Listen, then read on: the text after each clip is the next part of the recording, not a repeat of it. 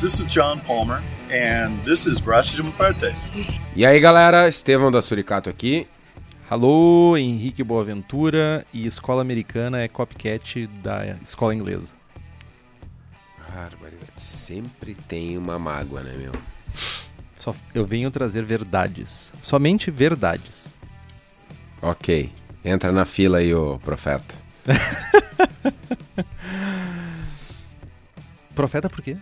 Sei lá, porque eu não achei uma palavra melhor. Então é isso. Quando Messias. acha... Nossa, pior ainda. Não, não. Esse nome não. Não. não. Simplesmente não. Ah, Tem, tem, é. tem algum, tem alguns nomes que se tornaram meio complexos. Tá Mas é uma verdade se tu for ver, né? Tipo, copycat mais extremo. Tipo, se a escola americana fosse um serial killer, tipo, ele seria o Jack Stripador que, sei lá, cara, que ia abrir a pessoa ao meio e ia arrastar pelas ruas, tá ligado? Cara, eu acho que não. Esse não. Essa. Essa. Essa. Esse paralelo, essa maneira de comparar a escola americana com a escola inglesa, eh, valia para os anos 90, início dos 2000, mas hoje a escola americana é muito mais do que uma Pale com lúpulo americano, que uma IPA e uma Double IPA e uma Barley Wine com lúpulo americano né? Toda, toda o lance das American Sours, isso tem muito, tem só influência belga e criatividade e ousadia dos caras, né? E que não tem nada de inglês nessa história toda. Os caras pararam de fazer sour há dois mil anos atrás. Então, tipo, a escola americana, na minha opinião, ela hoje é ultrapassou o que um dia foi a escola, o ápice da escola inglesa, saca? Ela é maior e bebe de outras fontes. Meu, é que a escola inglesa não fazia sour. Ela ficava sour, tá ligado? É diferente. Potato, potato. Os caras têm, tipo, uma bitter, uma IPA que é uma bitter mais bitter, uma Barley Wine que é uma IPA mais Doce. doce e, tipo, três ceva preta e acabou a escola, tá ligado? Que absurdo, cara. Bom, a gente começou já um, um rage total aqui no início do programa, sem nem dizer por que, que a gente tá nesse nível das a gente coisas. tá nesse nível porque o Henrique começa com essas. de ter todo o início de episódio ter uma frase de impacto, né? E aí Meu. mete os pés pelas mãos. A vida é assim, cara. A Entendi. vida, a, a vida é seca. Com areia É, e vidro Cara, quebrado cada vez mais tu te prova um Messias. Não. Não. Programa 49, braçando com estilo American Barley Wine. Estilinho legal. Estilo pouco feito aqui no Brasil, mas que tem um potencial bem grande, né? Cara, eu já fui mega, mega, mega fã e, tipo, pá, fritava, pá, uma American Barley Wine. Hoje pra mim é tipo, meh. Tá, meu, e o que, que tu tem feito da vida aí antes da gente falar de Barley Wine? Cerveja, Quantas Olha Barley só. Wines tu já fez na vida? uma. Uma English Barley Wine. English Barley Wine. Certo, Mas, sabia, ah, sabia. Mas veja, ó, veja bem, veja bem. Dentro do meu cronograma de fazer todos os estilos do BJCP, veja bem. Eu acabei de braçar uma Irish Stout, Former ah, Dry Stout, com S05, e eu vou evoluir essa cerveja. Essa, É, eu vou evoluir. Fermento da escola americana, é isso? Era neutro. Eu queria um caráter neutro, basicamente. E dessa Irish Stout eu vou usar o fermento para fazer uma American Porter, depois uma American Stout, depois com vou dividir a lama e fazer uma American Barley Wine e uma ah, Imperial Stout. E tomar essa cerveja, quem toma? Meu, eu tenho ceva aqui em casa, tá ligado? Entendi. E o convite? Boa. É, faltou o convite. Né? Verdade. Ah, o cara fez 79 estilos BJCP. Eu provei, tipo, quatro cevas do cara. Que triste, né, meu? A vida é tão triste, né? Se a gente for parar pra pensar, fiz um monte de ceva boa e tu não tomou. Né? Pô, um monte de ceva sem prestígio, né? Conforme o teu, teu, teu nível de, de, de avaliação. Um monte de ceva sem prestígio, mas não significa que eu não possa tomar uma boa ceva sem prestígio. Beber até lamber o chão, né, cara? Não, não nem não é pra tanto. Mas então, eu fiz uma cream bake. Uh, Quê? Uma cream bake? Não sei como chamar. uma cream ale com bake. Tá aí, meu. Tá aí o próximo estilo brasileiro. Cream bake. Cream Boa. Bake. Ah, está registrado, se alguém registrar essa, essa, essa porra Vou de fazer nome, uma Cream Bake na Suricato. é isso aí, uma cream bake. E... Sour com du- duplo dry hopping. E, frutas. lactose. E lactose e baunilha. e baunilha. Beleza. Aí tá, o- tá, tá, o- como é que chama? O selo suricato de qualidade. Não, não, não, não, não. Seja assim.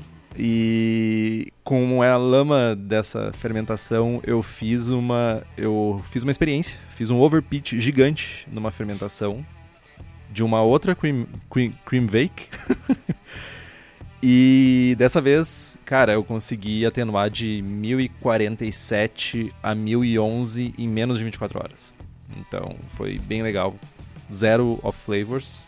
Ah, a cerveja tá cinco dias, hoje, seis dias no dentro do da bombona fermentando. Ela já está praticamente cristalina, ela está a temperatura ambiente, então só elogios para essa cepa. É a cepa.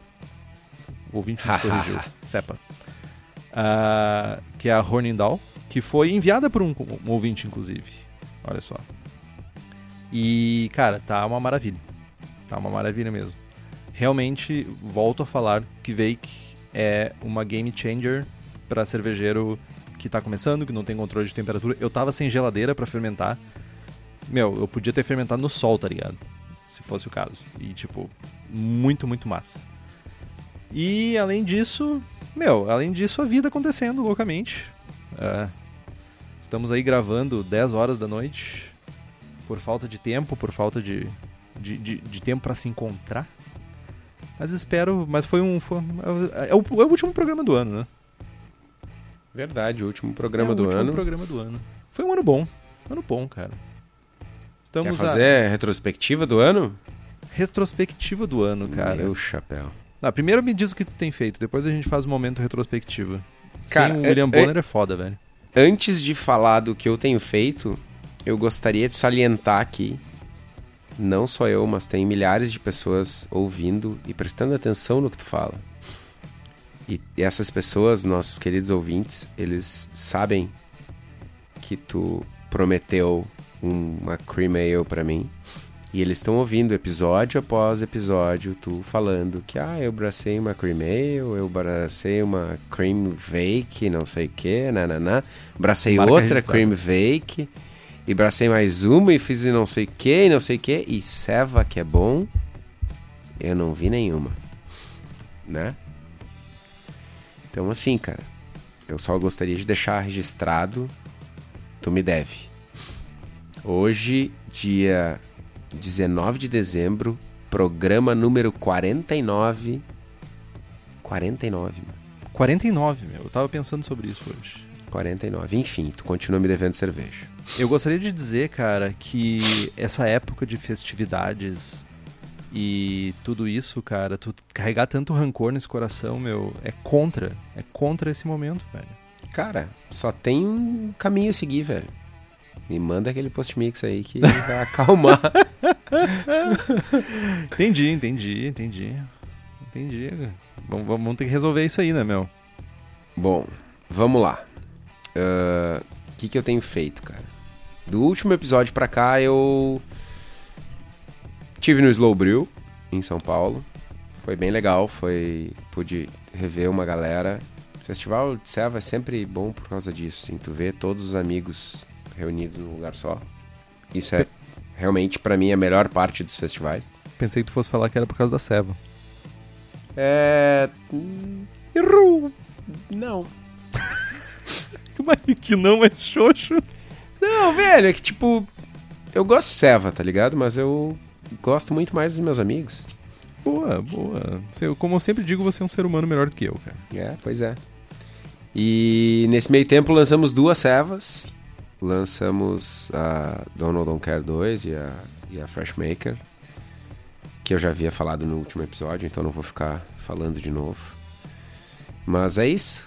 Vida corrida, final de ano, sempre tem mil coisas acontecendo simultaneamente. Ah, queria que uma pausa para um fazer uma pausa, um intervalinho aí, só agradecer todo mundo que nos ouve aí. Tamo firme e forte, episódio 49, que começou como um hobby, uma diversão, uma brincadeira, continua sendo um hobby, ainda assim, uh, enfim, com equipamentos melhores, com a qualidade um pouquinho melhor. E estamos na luta aí tentando cada vez mais trazer mais conteúdo legal pra galera. Muito obrigado a todos vocês. É muito massa gravar, é muito massa trocar experiência, é muito massa, enfim, conhecer a galera. Teve uma galera no stand da Suri, no Slow. Um abraço para todos vocês que estiveram lá, foi muito massa. Muito massa, fiquei, pá, fiquei mega feliz. Foi o negócio mais a fuder do, do evento. Foi, tipo, a quantidade de gente chegava no stand, pá, abraçagem forte. Eu, tipo, nó, que a fuder, mano. Muito legal, vocês são foda. Valeu. E começamos 2020 acelerando fundo. Já vai ter um episódio. O próximo episódio vai ser uma novidade. No final do programa a gente conta aí. E vamos pra cima deles. Valeu, gurizada. Eu estendo essa declaração muito. Muito. Uh, de encher o coração do Kitó. Que foi. Uh, apesar de eu não conseguir participar por causa da vida corrida, essas coisas, a vida acontecendo, né? Não consigo participar tanto de eventos, mas a galera botando lá no Instagram, ah, tá, o Henrique não tá aqui porque aqui só tem serva com prestígio, tipo, eu acho que se voltar, voltar, tipo, dois, estamos gravando há dois ou três anos já, já é uns três anos, né, meu? Cara, não sei. Obrigado por todo ficar pensando tanto tempo e responder tão precisamente. E, meu, e hoje em dia ver a galera usando os bordões que tu fala, ver a galera. Nós temos os apoiadores. Muito obrigado a vocês que por algum momento tiveram a ideia de que tipo nos apoiar financeiramente é uma coisa legal porque vocês nos acompanham e tudo isso. Temos o grupo do WhatsApp do Braçagem Forte Backstage, que no momento tá, já está sendo notificado que essa, dessa gravação que está ocorrendo.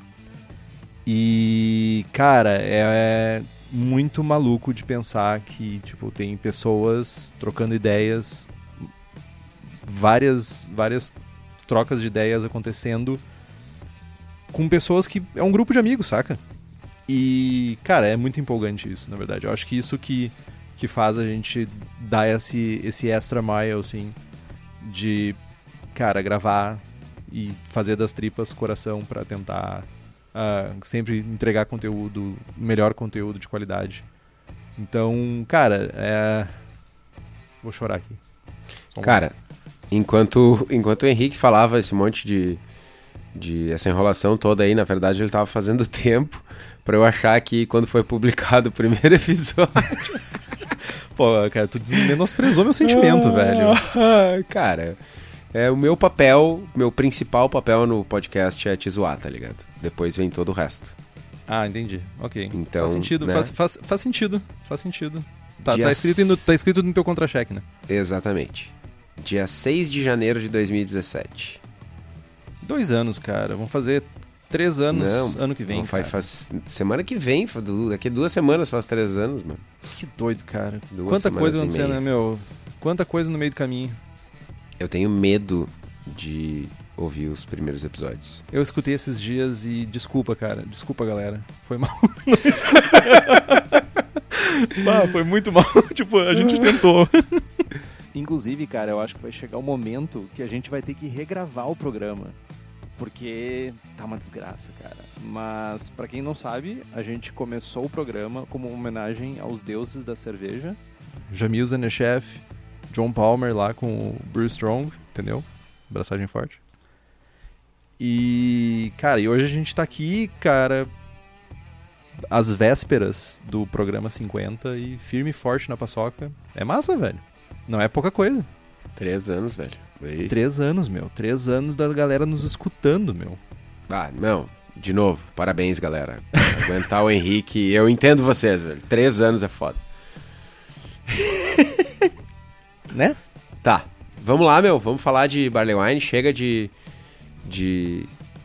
chororô. Mas obrigado, galera. Vocês são foda. Vocês são as pessoas mais foda desse mundo.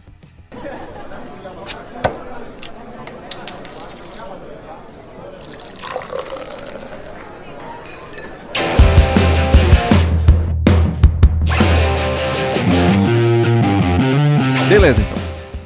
Já que não é para ser mais emotivo, já que passamos o momento a retrospectiva 2019, coisa que a gente não fez em 2018, que feio pra gente, enfim. Vamos falar sobre o estilo 22C American Barley Wine, segundo o BJCP. Então, a gente não vai se adentrar muito, né? Falar muito da história do precursor desse estilo, que é a English Barley Wine. Uh, isso vai ficar para um outro braçando com estilo. Eu sei que a gente está virado só em promessa, inclusive tá tudo anotado as promessas que a gente fez no, no, no programa de perguntas e respostas. Não se preocupem, nós vamos falar sobre Kreuzen, vamos falar sobre Speise. Não que se promessas. Para te ver, alguém já esqueceu. Mas a American Barley Wine, assim como muitos outros estilos americanos, parênteses, nem todos, ok que tô, fecha parênteses, tem como origem algum estilo inglês. Então, geralmente ela essa essa versão americana, ela vai ser mais forte em teor alcoólico e geralmente também mais lupulada. Uma, uma análise bem macro assim, a escola americana, ela é como se fosse uma escola de extremos, assim. Tipo, ela pega estilos e transforma esses estilos em coisas mais extremas. De novo, parênteses, nem todos os estilos. Um dos primeiros exemplares que foi feito foi a Anchor Old Foghorn, que ela foi abraçada pela primeira vez em 75 e logo depois, com quase 10 anos de diferença, em 83, veio a Sierra Nevada Bigfoot, que é praticamente a referência do estilo para todo mundo. Inclusive é um, uma cerveja que a galera costuma fazer muito vertical. Guarda vários anos e vários anos, vários anos dessa cerveja e depois degusta ela, tipo, 10 anos seguidos para fazer a, a, variação da cerveja. E uma, um, um quick fact é que conta a história que quando a Sierra Nevada mandou a Bigfoot para a primeira análise sensorial, o, laboratório ligou de volta e disse que a barley wine de vocês está muito amarga. E eles responderam obrigado. Tipo, ok, objetivo alcançado. Falando especificamente da cerveja agora. A impressão geral dela é que é uma interpretação americana, bem lupulada, da mais rica e forte ale inglesa. Cara, é tipo, começamos errado, né? Tamo, tamo o BJCP te trollou. Estamos diminuindo a, a importância do, do, do, estilo em prol da rica e forte eu inglês. Ah, vá pra puta. Né? Enfim. O caráter de lúpulo. O deve BJCP ser... te trollou. É verdade. O caráter de lúpulo deve ser evidente, mas não deve ser desequilibrado. E o teor alcoólico e o amargor de lúpulo se combinam para deixar um final bem longo, bem persistente. No aroma, ela tem um caráter de lúpulo que vai de moderado a assertivo geralmente com caráter cítrico, frutado ou resinoso, como as variedades americanas, Novo Mundo e tal. Uh, algumas variedades inglesas com caráter floral, terroso, até mesmo condimentado ou uma mistura de tudo isso também pode ser usado. O caráter de malte é rico e pode ser doce, ter caramelo, nota de pão ou pode ser bem neutro. O caráter de aroma da fermentação traz ésteres frutados, aromas derivados de álcool, que vão de baixo a moderadamente forte. A intensidade dos aromas, de uma maneira geral, tende a diminuir com a idade, e os lúpulos tendem a ser de igual, tendem a ser de igual intensidade com aroma. Com álcool assim, bem tá, tá estranho. Tipo, uh... o lúpulo tem muita intensidade e fica o álcool e os ésteres ficam em segundo plano. Ok. Uh, ainda no aroma, o caráter de lúpulo ele tem bastante intensidade. O, o caráter de álcool e os ésteres ficam num segundo plano. Na aparência, a cor é de âmbar claro a cobre médio. Raramente pode ser tão escura como marrom claro. Uh, geralmente tem reflexos rubis, então quando tu segura ela contra uma luz, tu vai ver que ela tem alguns reflexos da cor rubi e geralmente só, só aparece uh, com uma luz de fundo. O colarinho é de moderadamente baixo a alto, de cor quase branca até levemente bege. Ele também pode ter baixa retenção de espuma, principalmente em exemplares uh, com muito tempo de guarda uh, ou muito alcoólicos. Pode ser turva devido a chill haze, a temperaturas mais baixas, mas geralmente é de limpa a brilhante quando está quente, ou quando aquece pelo menos. A cor pode parecer ter profundidade como se tu tivesse olhando através de uma lente com um vidro muito grosso. Eu nunca reparei nisso numa cerveja, mas tipo, a, o cara que fez esse guideline aqui do BJCP, cara tava muito inspirado, eu acho. O álcool e a viscosidade pode ser visível como lágrimas, que são aquelas lágrimas que ficam em volta do copo quando tu gira a cerveja dentro do copo e fica escorrendo pelas laterais. O sabor da ceva é maltado, forte, rico, com sabor e amargor de lúpulo notável, mas equilibrado. O dulçor de malte é de moderadamente baixo a moderadamente alto, embora o final possa ser um tanto doce, de, de um tanto doce até bem seca, dependendo do tempo de guarda da cerveja. O amargor de lúpulo pode ir de moderadamente forte até agressivo, e mesmo sendo fortemente maltada, o equilíbrio sempre deve pender para o amargor. O sabor de lúpulo é de moderado a forte, de qualquer variedade, né? frequentemente, normalmente, características de lúpulos americanos. Os ésteres frutados são de baixos a moderados, tem uma presença notável de álcool, mas sempre bem integrada à cerveja, nunca agressivo.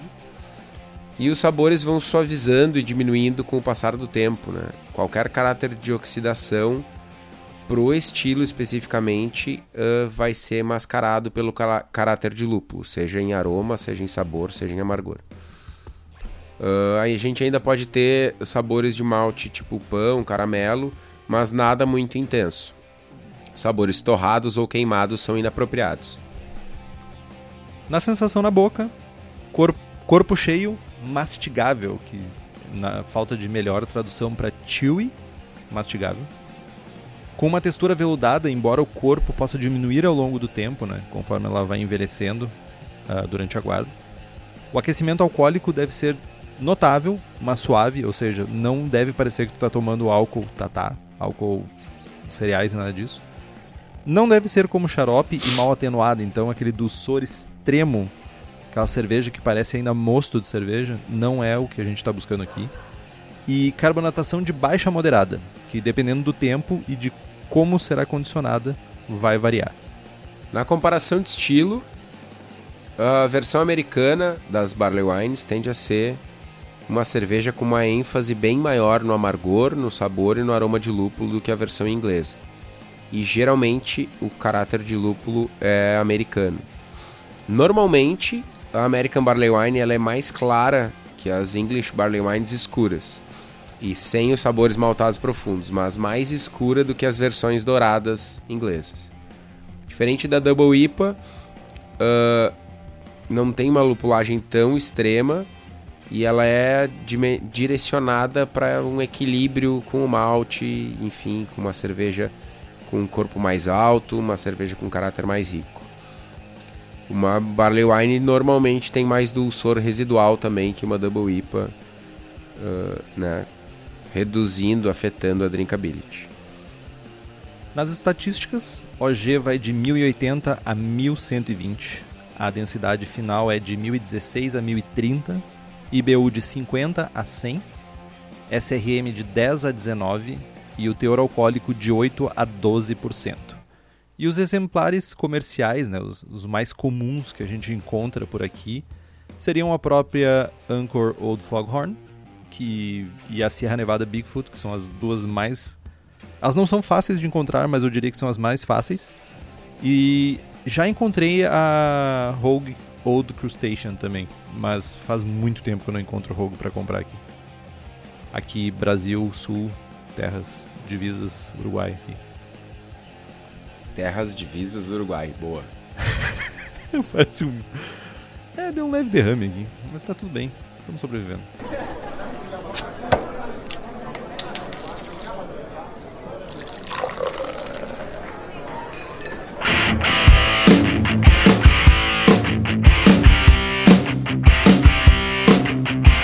Falando de maltes, falando da receita agora, né? Como construir a cerveja. O mais comum é usar malte pale, em alguns casos, vários casos, somente malte pale. mas pode ser usado ainda algum tipo de malte especial, malte Crystal, malte Munique, malte Victory, que é um pale bodoso. Mas dependendo do processo, talvez não faça tanta diferença. Devido à quantidade de malte, a cor, sabor e tal que, que a gente vai ter, né, durante a fervura, enfim, é, é tipo é uma mostura monstra, é muito malte. Então, talvez, dependendo da tua densidade final, tu não precise ter um acréscimo de, de maltes especiais, porque também a gente não está buscando aquele super perfil intenso de sabor de malte. Caso uh, se queira fazer um ajuste, um ajuste de cor, uma correção de cor, dá para usar malte torrado, dando preferência para o malte sem casca ou, ou descascado, né? E mas usar pouco para não impactar o sabor. e falando em malte, né? Isso é um clássico, essa riada é um clássico aqui do, do programa. Arriada no Henrique, Bira Influencer, pedinte de moinho. Pedichão. Pedichão. Uh, mendigo digital. Mendigo digital. Foi lá na cara dura, mandou uma mensagem pro Daniel lá na cerveja da casa, mendigou um moinho. Né? Lembrando que a cerveja da casa fabrica equipamentos. O moinho é o cara, é o, vocês já estão cansados de ouvir falar, o moinho é um exemplo clássico de produto exclusivo desenvolvido por eles. O modelo que o Henrique tem é um modelo que tu pode. que é super simples, pequenininho e tal, regulagem. Pode, tu pode botar uma garrafa PET ali para fazer às vezes da. Falhou o nome da, da bagaça que fica em cima ali para botar Coletor de, de malte? Tem um outro nome, isso aí é tulha. Badanha. Badanha, enfim. Então, cara, fiquem ligados, entrem no site cervejadacasa.com, eles estão sempre com lançamentos novos, equipamentos novos. A intenção do pessoal é sempre trazer novidade e facilidade para nós cervejeiros caseiros. Para quem é da região metropolitana aqui de Porto Alegre, cara, vale a pena dar um pulo lá no espaço da Cerveja da Casa, na rua Paracatu 220, no bairro Igara, ali em Canoas. E para quem não é, site neles. Eles mandam para todo o Brasil. Esses dias estava falando com o Daniel, ele estava mandando beer maker para Manaus, beer maker para Amapá. Cara, você é meu, eu não sei se eu teria coragem, tá ligado? Montar um negócio, cara, uma beer maker, tipo, imagina, meu. Meu, é, é, ter confiança no taco, tá ligado? É, mano. É, tipo assim, ó, eu vou mandar essa desgraça, não vai dar problema, velho. E, cara, é tipo, sei lá, meu, 5 mil quilômetros, 4 mil quilômetros. Mano, é, é. Meu, é mais rápido chegar na Europa do que chegar na, lá, velho. E chega, tá ligado? E chega. Isso, isso é muito massa. Abraço, Daniel eu ia dizer que Brew Shop é tipo a Disneylândia do cervejeiro caseiro, né? Então apareça lá. Na mostura, Boa. uma mostura sempre baixa. Sempre visando uma maior fermentabilidade. Como o Kitoco mencionou antes, essa cerveja vai ter uma quantidade gigante de malte. Então, cuidado com a temperatura de mostura para não ser muito alta, para te não gerar muito açúcar fermenta uh, não fermentável e a cerveja acabar se tornando um xarope. Uh, a temperatura de mostura também vai de acordo com a cepa que tu vai escolher, a cepa que tu vai escolher para fermentar a tua cerveja depois. E uma coisa que eu queria complementar só sobre a questão dos maltes, é muito comum uh, pra galera, principalmente a galera que tem equipamento bem pequeno, usar extrato de malte como um, um extra para aumentar a densidade sem depender de uma panela gigante para a quantidade de malte que tu precisa. E não é vergonhoso fazer isso não, hein, gente. Tipo, vergonhoso é usar açúcar puro. não, também não. Não, é. também não. Também, também não. não. Também não, também não. Também não, não, não seja não, assim. Não, não é mesmo. Não seja assim, não é. meu querido. É. Vergonhoso é não dar cerveja pros amigos aí, que nem eu tô fazendo, ou esquecer de mandar as, as que veio que seca. Isso é vergonhoso. Isso é um sinal de maturidade. Alto corneta. Parabéns, mano. Obrigado, parabéns, cara, obrigado. parabéns. cara. É minha resolução de ano novo. Ok, a resolução de ano novo é mandar a droga dos que veio pros ouvintes, né, meu? Te liga. Ok. Abraço, ouvintes. Lúpulos clássicos americanos e de variedades de Novo Mundo são os mais adequados. O que é variedade de Novo Mundo? Todos aqueles lúpulos modernosos que chegam a preços estratosféricos pra gente aqui, com aroma de. Inclusive, eu usei um agora que eu acho que tu já usou para fazer uma ceva. Qual o nome? É. Com... Tem aroma de coco. Sabro. Sabro, isso. Excelente lúpulo. Bizarro aroma de coco que ficou dentro de casa quando eu fiz a, a, a selva com ele. Uh, falando um pouco de estilos clássicos, geralmente os 3Cs são os mais comuns: Cascade, Chinook e Centennial. E, mas nada impede que tu use outros tipos de lúpulo. Uh, geralmente eles vão ser realmente lúpulos mais aromáticos, lúpulos com mais óleos essenciais, justamente porque o estilo pede por isso. Usar lúpulos de alto teor de alfa-ácido para amargor também. Essa cerveja vai ferver bastante tempo, dependendo do teu processo, lógico, mas é uma boa ideia tu usar lúpulos alto teor de alfa-ácido para não ficar com muita matéria orgânica mexendo dentro da panela. Late hops são quase obrigatórios para o estilo. Tu tem que diferenciar ela de alguma maneira da English Barley Wine. Então, late hops é uma maneira de fazer isso. O dry hopping é opcional, mas certamente vai fazer a diferença no produto finalizado. Indo para fervura, a gente tem duas opções. A gente pode optar por um caminho de fazer uma fervura simples.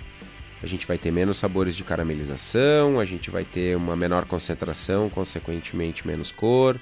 O processo é mais rápido, mais econômico. Só que a gente precisa de uma mostura com mais malte para atingir uma determinada OG. E dependendo da panela e processo, né, a gente pode ter um, uma diferença de volume. Já indo para as fervuras mais longas, a gente vai ter mais, mais sabor de caramelização, mais cor, o processo é mais demorado, mais caro, né? E a grande questão aqui é a seguinte: é, a gente conseguiu uma dada OG na pré-boil, né, na pré-fervura, e aí entender, isso, isso eu, eu, enxergo mais, muito mais como uma decisão de processo do que como uma decisão de, plan, de planejamento de receita. Né? Ah, Cara, minha pré-boil devia ser 1090. E eu fiquei com 1070. Cara, ferve até não poder mais, evapora trocentos litros d'água e bate o teu, a tua densidade final, a tua OG. Né? Ou então não, tive um rendimento bom, meu equipamento é super. É um equipamento lá da cerveja da casa, eficiência super alta e tal. Tipo, bah, pracei, suave, bati pré-boil, fervurinha de 60 minutos e um abraço pro gaiteiro tem uma coisa bem interessante aí que, uh, primeiro, uh, tu falou sobre mostura, né? Geralmente cervejas high gravity elas vão ter uma eficiência de mostura mais baixa. Uh, algumas pessoas falam em 5, algumas pessoas falam em 10% menos eficiência do que se tu estivesse fazendo uma cerveja 1050, 1055. Uh, outra coisa também é que existem muitas cervejarias, quando a gente vai um pouco pro lado do, novo, do velho mundo, né? Das, da, dos exemplares originais, que é as English Barley Wines, que eles fazem uh, essa cerveja somente com os first runnings, que é basicamente a água da primeira mostura, sem a lavagem. Que também é uma maneira de fazer, só que certamente tu vai ficar com pouco. Uh, pouco volume final, né?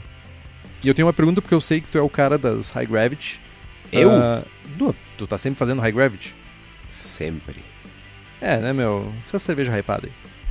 Uh, no âmbito homebrew, tu geralmente tu faz, eu sei que tu faz, sei lá, 30 litros. Tu diminui, tu tenta fazer menos quando tu faz high gravity ou tu tenta atingir os 30 litros também para high gravity? Cara, com o preço que tá o dólar e o lúpulo e a crise e tudo, cara, quando eu vou fazer high gravity eu tento fazer tipo 3 litros, tá ligado? Para economizar grana. Fora isso, cara, eu sempre tento uh, bater tudo. Eu sempre tento atingir volume e densidade. Então o meu, o meu procedimento é, é eu baixo a eficiência calculada antes de fazer uma receita nova full, baixo mesmo, 60%, 65%, enfim, eu já conheço o meu equipamento e aí uh, eu tenho panelas de vários tamanhos, eu consigo fazer lotes de 20 e lotes de 100. Eu troco as panelas ali e tal. Então, se eu uso, por exemplo, uma, se eu faço 40 litros numa panela de 68 litros, eu vou ter uma eficiência menor do que se eu fizer os mesmos 40 litros numa panela de 94, saca? Então, enfim, eu jogo com isso, diminuo bastante a eficiência projetada para que lá quando eu estiver fazendo a abraçagem eu consiga bater densidade e bater volume que eu quero. Vai sobrar um pouco de açúcar na panela? Vai. Azar do goleiro. Vai fora, eu calculo a eficiência de novo e aí no próximo lote ou próximo teste similar eu vou fazendo esse ajuste. Eu não tento beneficiar um ou outro. E aí, ah, cara, eu queria, eu precisava coletar 20 litros na pré-fervura a 1090. Eu coletei 15 litros a 1070. Ah, velho, aí tipo, senta e chora, nasce de novo, vai num cursinho de cerveja, liga para um amigo, bota açúcar, bota açúcar, bota açúcar, bota lactose. DME, DME. Não, mano, aí nessas horas o cara inventa uma serva hypada aí com lactose e diz que botou lactose porque era hype. Bota sal e faz uma Imperial Goose. Goose. Né? Não, mas é isso, eu, eu tento sempre buscar uh, atingir as, os dois indicadores, né? Volume e densidade simultaneamente e, e tô disposto a perder um pouquinho de mosto, tô, disposto a perder um pouquinho, usar malte a mais já de largada para não ter esse tipo de problema. E tá aí o programa de Parigyle, né? Tu pode pegar esse resto de açúcar que tem e ainda fazer uma, não sei, uma bitter, talvez? E a preguiça? Fica ah, onde? preguiça. Meu, se preguiça por preguiça, tu estaria tomando Heineken fazendo um programa sobre futebol agora, né, meu? É. Cara, cada vez mais essa opção parece uma boa opção, tá ligado? Resolução de fim de ano? É, não, capaz. Resolução Não, de fim de capaz. ano é gravar Stella. 25 episódios do Braçagem Forte em 2020. Boa. Estamos alinhados. Na fermentação, nós temos uma grande bifurcação, dois grandes mundos e uma escolha a ser feita. Se tu quer um perfil mais neutro, uma barley wine com menos perfil de fermentação, tu vai escolher fermentos que têm menos, que expressam menos caráter na tua cerveja. Então tu vai pro lado do Fermentos US05, White Labs WP001, Levitec American Ale, por exemplo, é uma boa opção também e vai fazer a fermentação a temperaturas mais baixas, entre 17 e 19.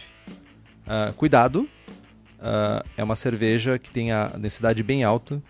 Ah, tu pode talvez começar a fermentação um pouco mais alta para ela arrancar e depois ir baixando a temperatura para não esterificar tanto.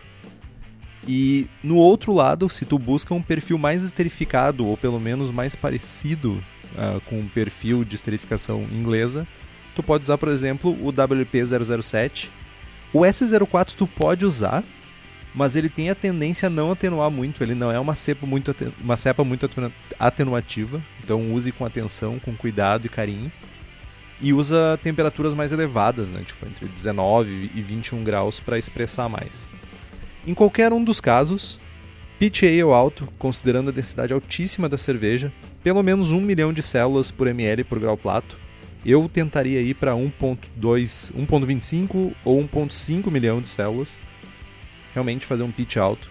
Usa a calculadora do braçagem forte, o link vai estar aqui no site. E se tu tiver oxigênio puro, oxigenar com pelo menos ah, um litro e meio, um fluxo de um litro e meio de oxigênio por um minuto, para um volume de 20 litros. Tu também tu pode aumentar um pouquinho mais, talvez injetar 2 litros, mas começa com um litro e meio por um minuto e avalia como é que foi isso. E como eu falei antes, uma boa opção é a Levitec American Ale. Levitec, que está no mercado desde 2016, quando iniciou a propagação de leveduras e trabalha com meios de cultura para controle de qualidade microbiológico que foram desenvolvidos especialmente para a empresa por uma das sócias. Ela oferece consultoria de boas práticas de fabricação e controle de qualidade, montagem de laboratório e treinamento de pessoal, além de leveduras para homebrew, nove tipos de Saccharomyces, oito tipos de bactérias, blends e Brettanomyces, leveduras para cervejas específicas e serviço de banco de leveduras. Essa é a melhor opção para você. Então, se você quiser qualquer coisa, levtech.com.br. Diz que ouviu aqui no Braçagem Forte. Abraço pessoal do Levtech. Cara, e fica o alerta, né?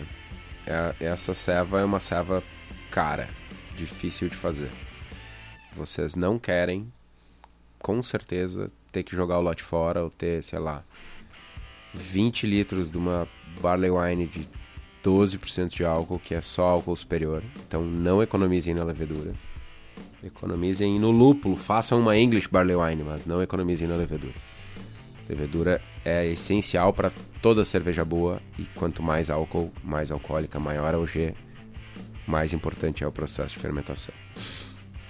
Falando de água, cara, não tem muito segredo, tá? A gente vai mirar em algo tipo 50 ppm de cálcio, 10 ppm de magnésio, controlar pH de mostura e vamos evitar grandes quantidades de sulfato. A gente está falando de uma cerveja que tem aí de 50 a 100 IBUs, tem uma quantidade grande significativa de lúpulo, bastante lúpulo de amargor.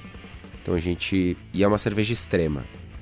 É uma cerveja que tem muito de tudo. Ter muito sulfato é um risco muito grande de ter um amargor rasgado, áspero, agressivo, né? Que pode atrapalhar facilmente. Tem muito hype. É. Cara, muito malte não é muito hype, mas tudo bem. É a cerveja a finaleira. É a, a cerveja da finaleira, para dar tonturinha. Pra dar tonturinha. Pois é. Cara, falando de carbonatação, a gente tá, tá mirando aí, é, o espectro é bem, bem amplo, a gente pode ter de 2 a 2 volumes e meio de carbonatação. E os principais desafios dessa cerveja, de uma American Barley Wine, são muitos, na verdade. A fermentação eu acho que é o principal desafio. Cara, a gente pode ter muito álcool, pode ter álcool superior, pode ter uma fermentação interrompida. A gente pode, a gente tem um potencial grande para ter off flavors, porque é uma fermentação mais complicada do que uma cerveja com OG mais baixa. É, a gente tem o lance de ter uma mostura gigante, né? Caso a gente opte por não fazer um, um double mash, um polygyle da vida, né? Outro desafio da cerveja é conseguir um caráter de malte alto. A cerveja é maltada, mas ela não pode ser enjoativa, então a gente tem que conseguir secar ela um pouco mais. E, e cara, como fazer uma cerveja com 100 IBUs e, e equilibrada, sabe? Não é, não é tão simples. Então são vários desafios. É uma cerveja que certamente eu indico, eu não indico para pessoas que estão começando, né? Façam cream ales. Boa, boa, sim, verdade. Sabe? Façam bitters, façam cervejas Blondes. blondes, mas com desafios menores do ponto de vista de manejo de fermentação, do ponto de vista de, de criação de receita, enfim. É uma cerveja que requer um pouquinho mais de, de cancha para fazer e acertar de primeira. Malemolência. Malemolência. Eu concordo em grau, gênero e número. Uh, certamente a fermentação aqui, tu tem muita variável, muita variável para te controlar, para te ter uma cerveja bem feita, bem produzida e bem conduzida, né? Uh, mostura gigante, eficiência de mostura mais baixa, uh, fervuras mais longas. Uh, é, é, fácil que é fácil que qualquer variável dessa se der errado ou se mudar ela vai gerar uma cerveja enjoativa, uma cerveja desequilibrada, uma cerveja ou até mesmo um problema que leve tu a não finalizar a cerveja. Então cuidado, uh, pega a cancha antes, mas não deixa de fazer. Eu acho que tem, tem um potencial para aprendizado aí também nessa cerveja. Pelo menos uh, quando eu fiz minha English Barley Wine teve um potencial grande para aprendizado. Eu devo ter sido uma das únicas pessoas que conseguiu secar uma Barley Wine ao invés de fazer ela ficar com o corpo alto. Então, cuidado aí. Nos livros, uh, algumas opções. Barley Wine, History, Brewing Techniques, Recipes por Fall Allen e Dick Cantwell. Temos famosíssimo para quem quer receitas e buscar uh, inspiração para criar suas próprias receitas. Tem o Brewing Classic Styles, 80 Winning Recipes Anyone Can Brew, basicamente feito pelo Papa Jamil e por Deus Palmer. E Gordinho, nosso presidente, também tem um livro muito bom, Modern Homebrew Recipes, Exploring Styles and Contemporary Techniques excelentes livros, principalmente para servir de inspiração para te criar a tua própria receita. Que agora teremos a receita de Kitó.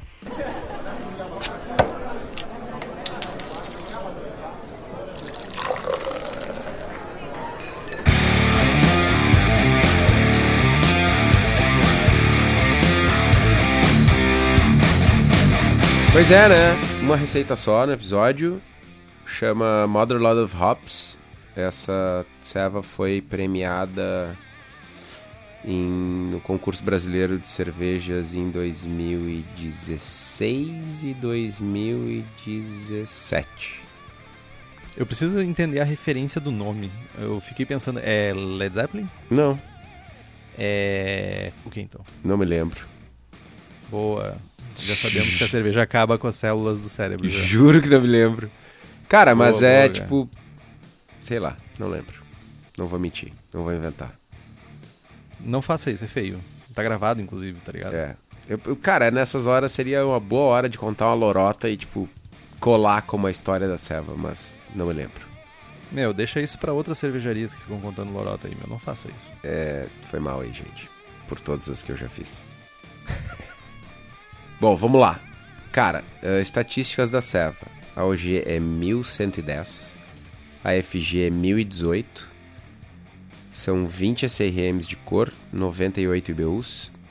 Eu hum, utilizo uma eficiência calculada de 70%. Mas, de novo, isso é no meu equipamento. Né? Sugiro que, se vocês forem começar, principalmente se for uma panela pequena, vocês usem 65%. Ah, o tempo de fervura é 60 minutos. O grist é 82% Merisotter, 8% cara Gold, 5% cara Pils, 2,5% cara Aroma e 2,5% cara Extra Dark. Lupulagem são 50 IBUs de Magnum a 60 minutos, 16 IBUs de Cascade e 32 IBUs de Centennial a 15 minutos, ambos Clássicos. clássicos. Ah, uma mostura de 90 minutos a 64 graus, 10 minutinhos de mash out a 78. A fermentação com o S05, e aqui é tipo pitch monstro, né? Sei lá, 19 pacotinhos para 20 litros de ceva. Ah, falando sério, cara, eu uso, eu usava, faz muito tempo que eu não faço essa cerveja em lotes pequenos, mas eu usava, se eu não estou enganado, três pacotes de US05 ou quatro para 20 litros. Ah, Ok. fermenta a 18 graus. No, a partir do segundo dia eu já começo a subir meio grau por dia até chegar em 21. E aí eu faço um dry hopping de 2 gramas por litro de Cascade, 2 gramas por litro de Centennial e 2 gramas por litro de Chinook. Espero terminar a fermentação. Frio, uma semaninha de frio. Limpou bem, clarificou. Post-mix. E garrafa, né? Porque ninguém toma uma barley wine de 12,5% no, na de torneira. pint em pint. É. Eu tenho, como sempre, né? Eu queria fazer algumas pontuações sobre a receita alheia sem ninguém ter perguntado absolutamente nada sobre a minha opinião. Ah, a primeira coisa que eu achei muito interessante é lúpulos clássicos. Ah, Magnum, Cascade, Centennial, Chinook. Ah, lúpulos clássicos, clássicos, clássicos. Não poderia ser mais, mais clássicos que isso, só- que isso só se tu usasse SAS, mas seria bem estranho. E como é interessante que eu notei uma. Eu, ve- eu notei que as tuas receitas mais antigas tinham gristes mais complexos e as tuas receitas mais novas têm gristes mais simples. Sabe como Achei é que chama interessante isso? Ah, crise. Preguiça. Crise econômica. Não, não, é preguiça mesmo. Ah, falta de paciência. Não, mas é, tem uma coisa, tem uma coisa, a tua, a tua colocação é correta, mas tem um outro fator aí. Ah, as minhas servas mais novas, elas têm características sensoriais ah, que estão mais longe do grist. É, sei lá, é uma APA, é uma IPA, é tipo, cara, não quero complexidade de malte. É uma, sei lá, uma goze. Também não quero complexidade de malte, sabe? Então, é- é- eu acho que es- esse lance do grist antigamente ser mais complexo é porque antigamente eu fazia mais cervejas com mais caráter de malte. Saca? Sim, faz sentido. Ah, eu, não, eu não compartilhei nenhuma receita porque eu ainda não fiz, então tipo, seria muito baixo. Seria muito baixo astral da minha parte compartilhar uma receita de uma cerveja que eu não fiz ainda. Ah, mas eu certamente tentaria fazer ela só com um malte. Talvez fazer ela só com Mary's Otter e talvez, talvez, talvez um chorinho de alguma um cara escuro, alguma coisa só pra cor. E, mas eu, eu seguiria mais ou menos a tua escola de lúpulos pra uma American Barley Wine. Não tentaria fugir muito dos 3Cs e nada muito longe disso. Talvez mudaria o Magnum pra algum outro lúpulo, ah, mais, com mais ah, teor de alface. né? Mas não mudaria muita coisa. Bem interessante. Bem interessante mesmo. Cara, ah, comentando isso, uma coisa que eu mudaria certamente hoje, se eu fosse repetir ela, é tipo, não faz sentido algum esses 82% de Merzotter. Nenhum. Nenhum, nenhum, nenhum. Mano, é, é mu- muita característica sensorial, é muito sabor de malte, mano. Cara Gold, cara Pios, cara Aroma, cara Extra Dark. Ca- Mas sem IBUs, tá ligado? Troca por malte Pilsen, corrige cor, barateia a receita e, sabe? Não. Então, eu, eu- isso é um comentário interessante, né? Porque realmente ela é, um- é um, é um super, super grist com super complexidade, né? Ah, sendo que, tipo, realmente, já que tu. Se tu vai focar em ter um pouco mais de complexidade com, malte, com maltes especiais, talvez realmente usar um malte mais sem caráter, ou com um caráter mais leve, como o Pilsen, como malte base. Agora, se tu vai depender do caráter vindo somente do malte base, aí sim tu pode investir numa, no Mary's Otter, num Pale Ale, alguma coisa assim, que vai ter um pouco mais de caráter do que o Pilsen. Certamente. Faz sentido, né? Concordo. Simplicidade, né? Keep it simple, stupid. Tu falou de lupulagem trocar o magro. ah, o que me vem à cabeça com o alface do maior e que tem um perfil neutrão é o Warrior. Warrior. Sei lá, é um pouco mais. Warriors, por que vocês não vêm aqui brigar? Não tivemos esse filme, né? Não, Não tinha televisão em Iraí. não. Mas sim, cara. Mas é, tem alguns lúpulos mais novos que tem uns alfaces do maluco de 20% que fariam. Tu pode botar 25 gramas pra 100 litros e tá sussa, tá ligado?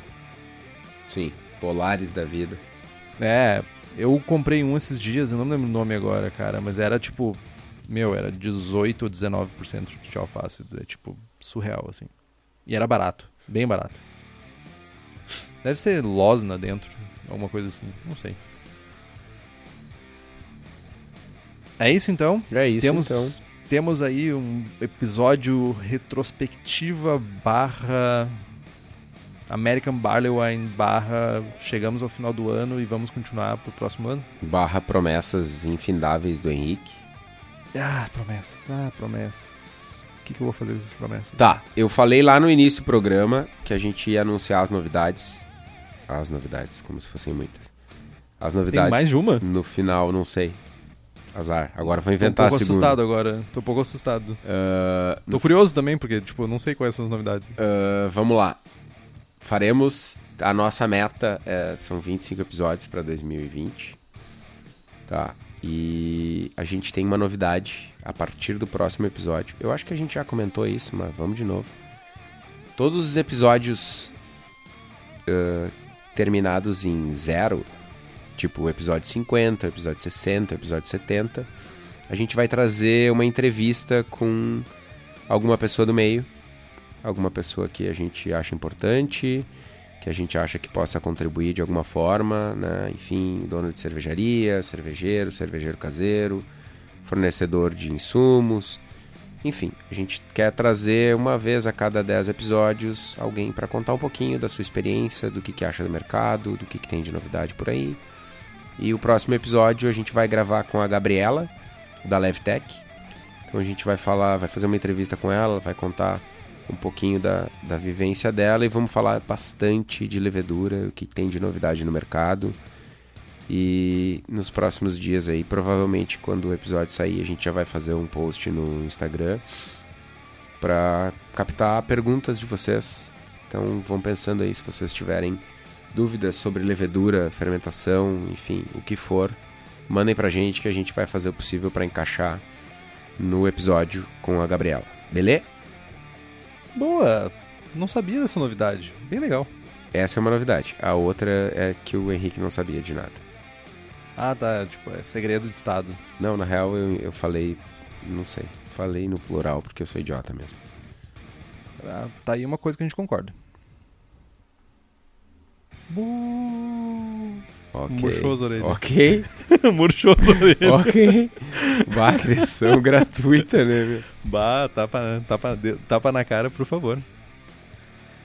Beleza então, pessoal. Compre os livros que estão no post, nós ganhamos uma porcentagem e você não gasta um centavo a mais por isso. Compre também as camisetas do Braçagem Forte. Estamos sem lá na nossa lojinha, mas se você enviar para um e-mail para nós, ou no Instagram, ou no Facebook, a gente encaminha. A gente faz a venda aí, tipo, das camisetas. Então temos a Sem Prestígio e com o logo do Braçagem Forte. O link está lá no site para ver os modelos e entre em contato com nós. Quem nos apoia com as camisetas é a Versus Uniformes, que além de camisetas também faz camisas polos, uniformes profissionais, jaquetas, moletons e estão em Bento, em Bento Gonçalves, aqui no Rio Grande do Sul. O contato é através do telefone 54 3452 0968 ou do site versus.ind.br.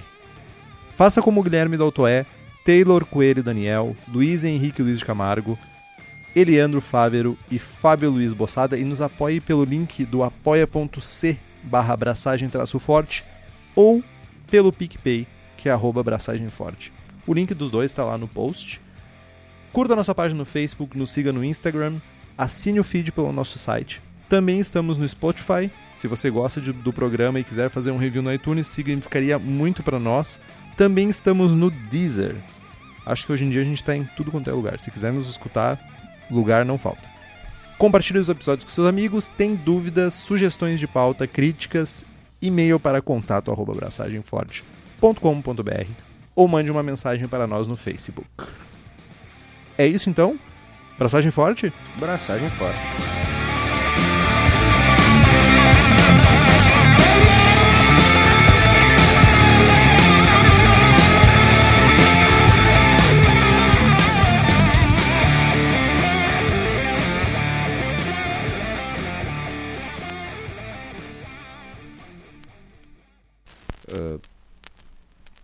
Oi? Oi, tudo bem? Tudo bem. Como vai você? Eu vou bem, e você? Você gostaria de ouvir a palavra do Senhor? Não, cara. Eu queimo se eu escuto isso. Ok. Uma boa noite. Fique com Deus. Obrigado. Puta merda, não, não. Uh, Fiquei com Odin.